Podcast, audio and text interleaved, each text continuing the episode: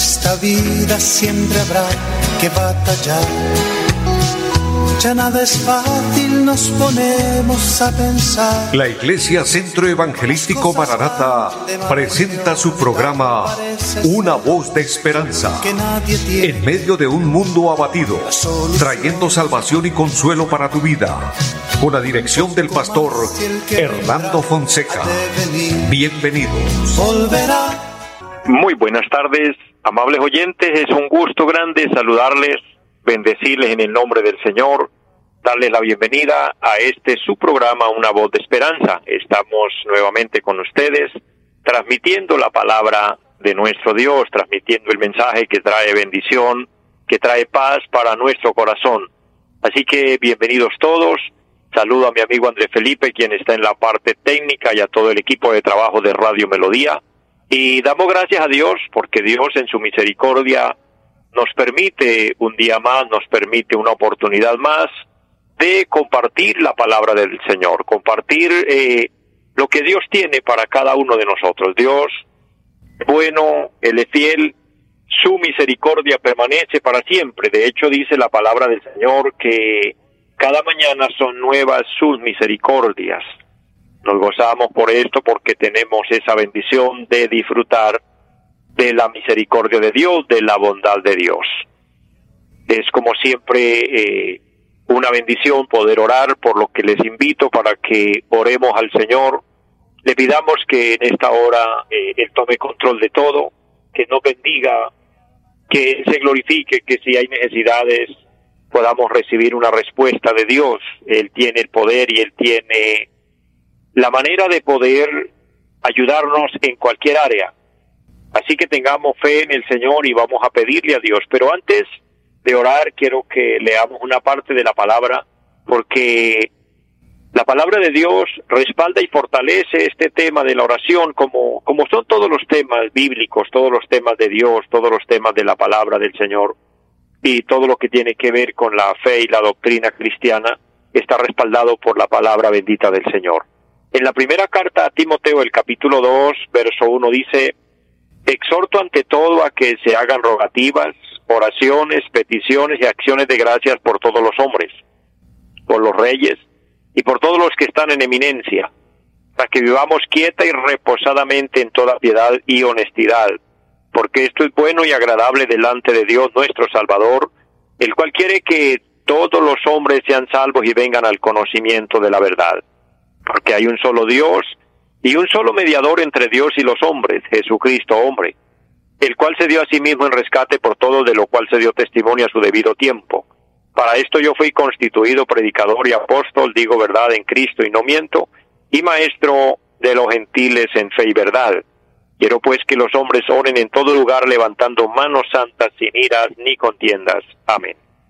Esta preciosa palabra leída nos habla de orar, de orar por nuestro país, de orar por los dirigentes, por el presidente, por todos los que están en eminencia, como dice la palabra, y orar para que Dios se glorifique y nos ayude en todo. Así que vamos a pedirle a Dios que obre de una manera especial y que usted sea bendecido, mi hermano, mi hermana, mi amigo, siervo y sierva del Señor, todos los que me escuchan, que la bendición de Dios sea grande en sus vidas. Eterno y buen Dios que esté en el cielo, le damos infinitas gracias porque nos permite la vida, nos da la salud, nos da las fuerzas para poder en esta hora estar realizando este programa. Bendigo a cada hermano, bendigo a cada hermana. Eterno Señor, y unido con ellos, pedimos bendición por nuestro país. Pedimos bendición por nuestros gobiernos. Pedimos, Señor, que haya una intervención divina en tanta necesidad que hay. Oh Dios, bendice cada departamento, bendice cada ciudad, cada pueblo, los campos, las veredas, allí donde hay personas que labran la tierra, Señor, bendice, bendice los cultivos, Dios, los que trabajan en la ciudad, las empresas, las instituciones. Oh Dios, bendice a todos. Te pido, Padre, que obre también trayendo sanidad a los enfermos. Tu palabra dice que si pedimos creyendo, seremos sanos, recibiremos el milagro. Así que es una bendición contar contigo y decirle, Dios, descansamos en ti, creemos en la palabra. Tú nos dice vengan a mí los que estén trabajados y cargados y yo los haré descansar. Por todo, amado Dios, descansamos en ti, le damos gracias y le damos toda la gloria y toda la honra en Jesucristo nuestro Señor. Amén. Amados, es una bendición el que podamos comunicarnos con Dios, que podamos orar, que podamos eh, implorar al cielo su favor.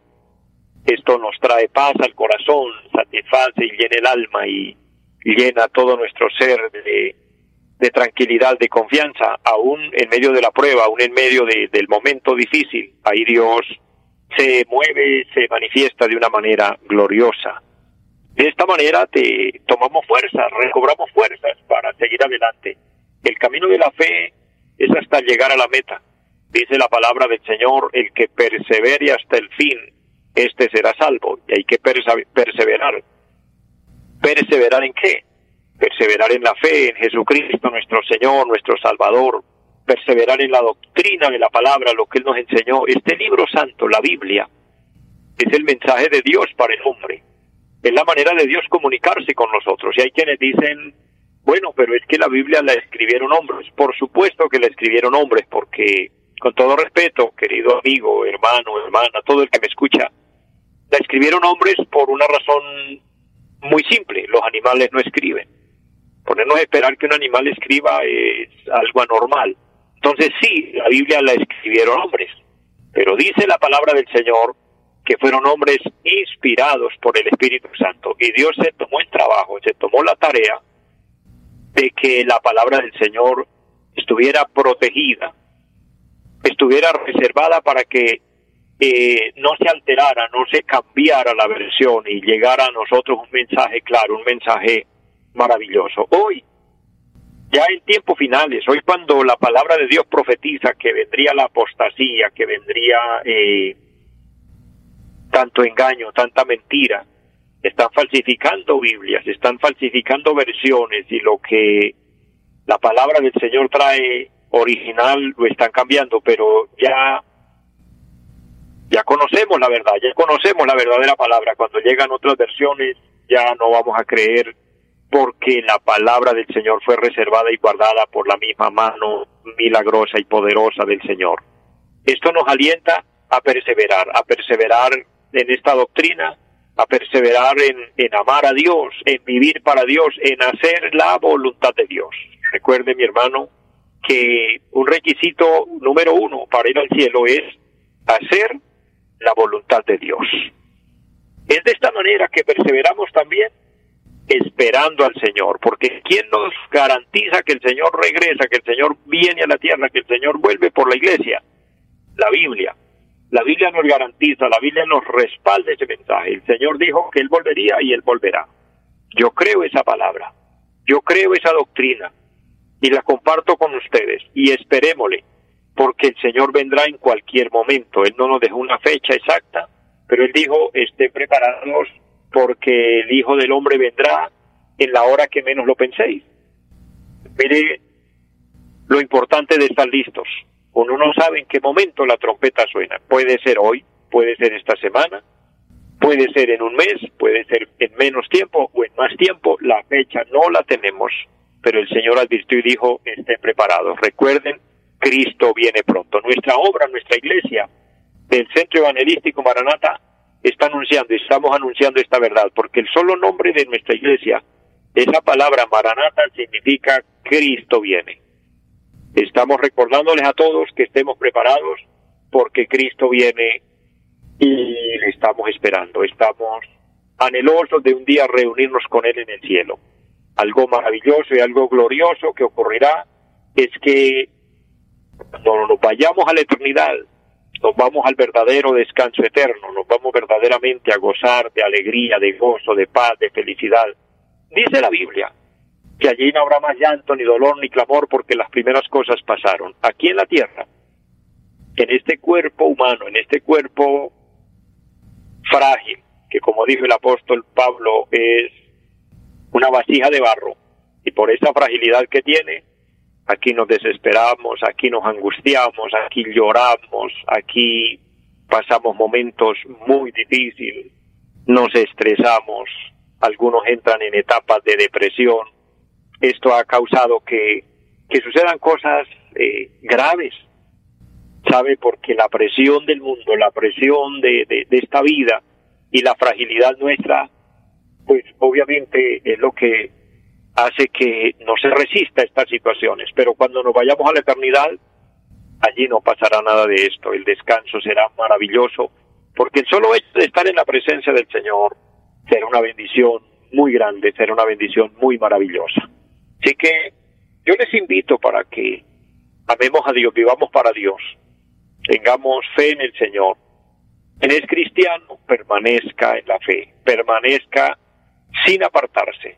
Quien todavía no lo es, hay una invitación para que acepte a Cristo, para que acepte el Evangelio, para que se arrepienta de sus pecados y consagre su vida al Señor. Y un día tendremos nuestra reunión en el cielo y allí iniciaremos para una eternidad sin fin, algo maravilloso, algo glorioso.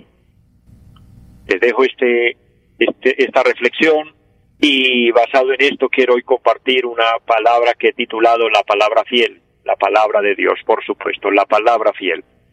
La primera carta a Timoteo capítulo 1 verso 15 dice palabra fiel y digna de ser recibida por todos, que Cristo Jesús vino al mundo para salvar a los pecadores, de los cuales yo soy el primero. Este pasaje de la palabra y este versículo leído nos habla de la palabra fiel. La palabra de Dios es una palabra fiel, es una palabra confiable. Es decir, lo que Dios habla es seguro, lo que Dios habla es verdad. Palabra del hombre, en cambio, se pone en tela de juicio porque la palabra del hombre muchas veces falla. Anteriormente, en, en muchos siglos antes a, a, este tiempo en el que vivimos, la palabra de los seres humanos era ley. En la misma Biblia encontramos que la palabra de cada hombre era ley. Es decir, si alguien le decía a otro que sí, era sí, si le decía que no, era no, y punto. Eso no se discutía. Los negocios los cerraban con un estrechón de manos y un sí o un no. No había más que preocuparse porque quien daba la palabra la cumplía. Cuando un hombre se comprometía con una mujer, él hablaba con los papás de la muchacha, ellos le daban aceptación y concretaban de que él iba a ser su esposo y tanto él como la muchacha respetaban esa palabra y respetaban ese compromiso y para ellos eso era ley.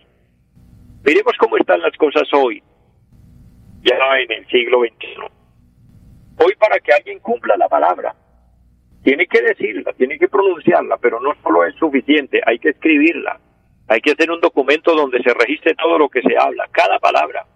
Ahora, después de que ese documento está hecho, hay que ir a una, a una notaría y autenticarlo y esa autenticidad de ese documento queda bajo un eh, bajo bajo ley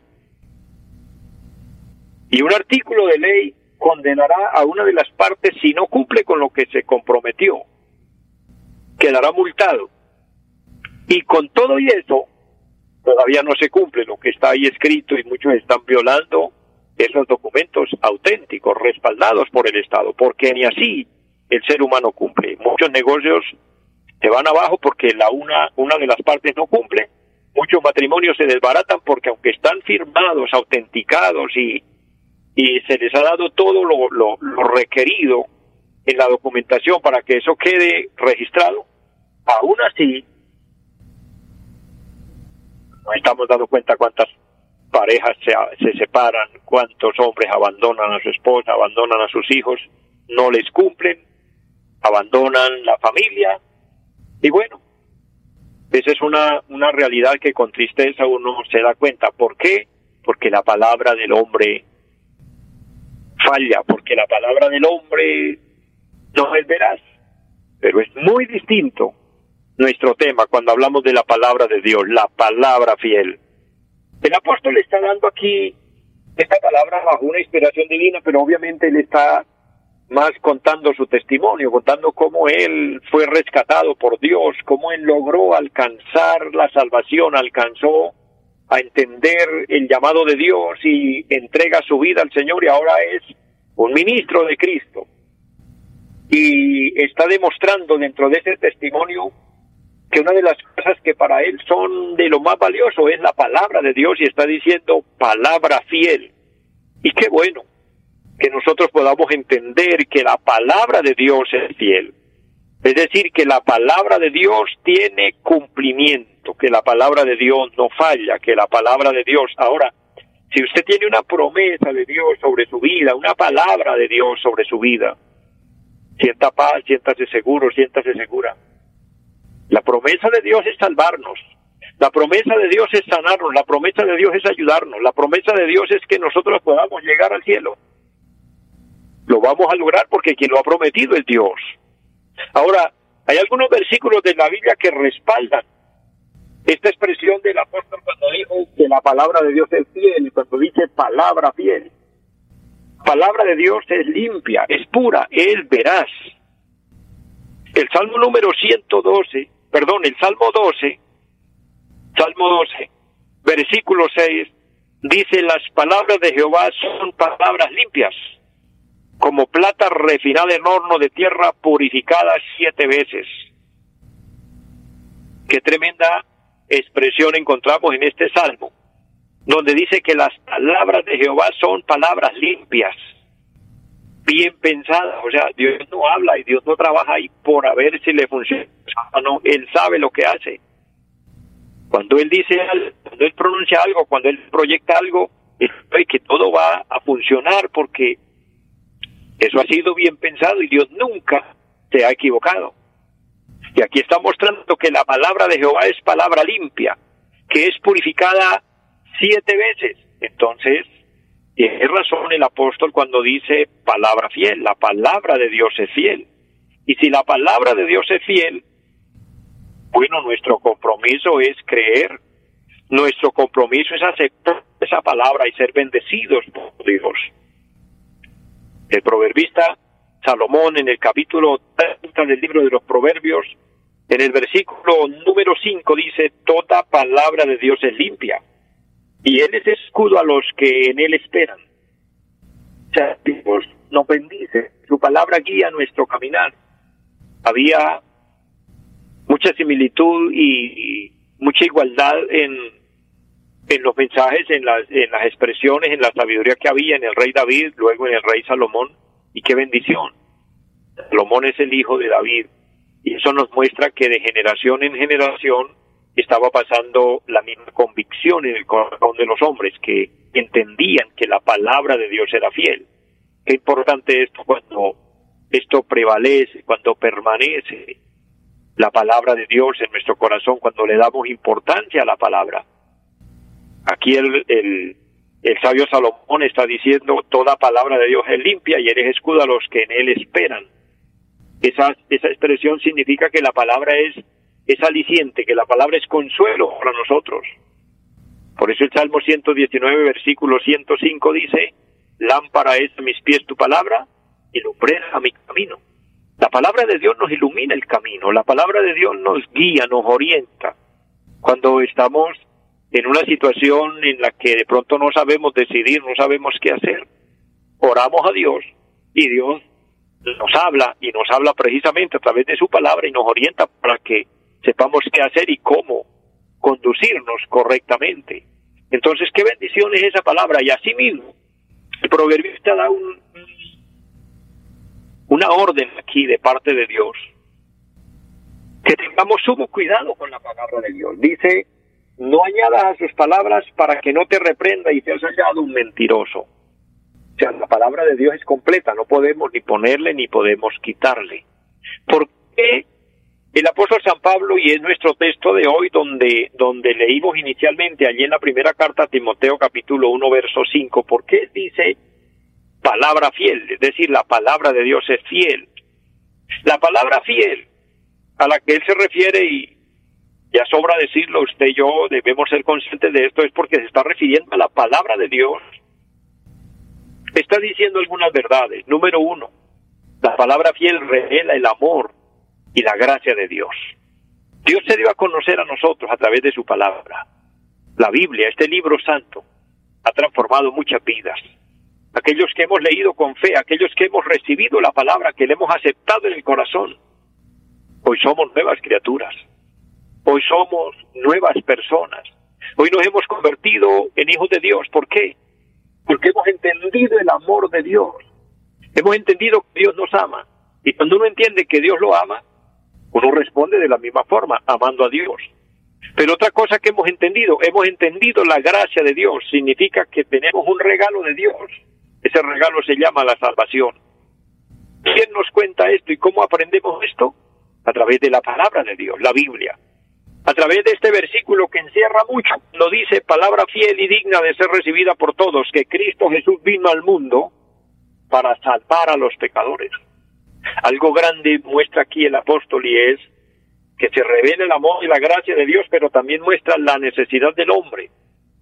El llamado al arrepentimiento cuando dice que somos pecadores, pero habla de salvarnos. ¿Salvarnos de qué? Eso significa que estábamos en peligro. Claro que estábamos en peligro, porque una persona sin Cristo está en peligro de condenación eterna.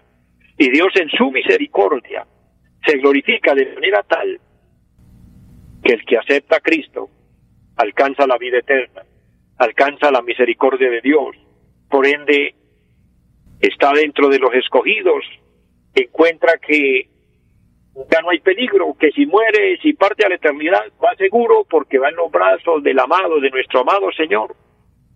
Qué mensaje tan extraordinario encontrar este versículo en la palabra y encontrar que Dios es fiel a lo que se compromete con nosotros. Por lo mismo, es interesante y necesario comprometernos con Él. Y en este último minuto, quiero invitar a aquella persona, aquel hombre, aquella mujer que quiera reconciliarse con Dios y aceptar a Cristo y aceptar la palabra como palabra fiel en su vida. Ora conmigo, Padre que esté en el cielo, le doy gracias. Le pido perdón por mis pecados. Reconozco que he fallado. Hoy me arrepiento. Le pido me laves con tu sangre preciosa y me limpies de toda mancha. Séllame con tu Espíritu Santo y anota mi nombre en el libro de la vida. Te lo pido en Jesucristo. Amén.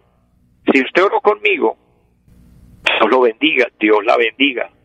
Permanezca en Cristo, permanezca en la palabra. Abre la Biblia y dígale a Dios, revélame con tu Espíritu Santo cómo puedo interpretarla y léela.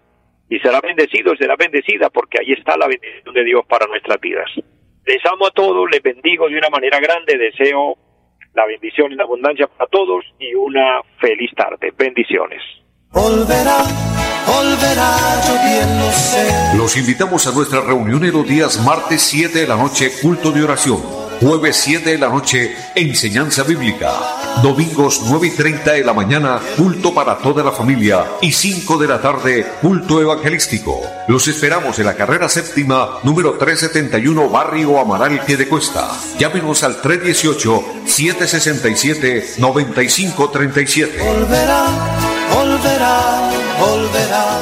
En esta vida siempre habrá que batallar ya nada es fácil, nos ponemos a pensar. La Iglesia Centro Evangelístico Mararata presentó su programa Una voz de esperanza. Los esperamos en nuestra próxima emisión. Volverá, volverá, yo bien lo sé. Y mi alma ya se desespera por volar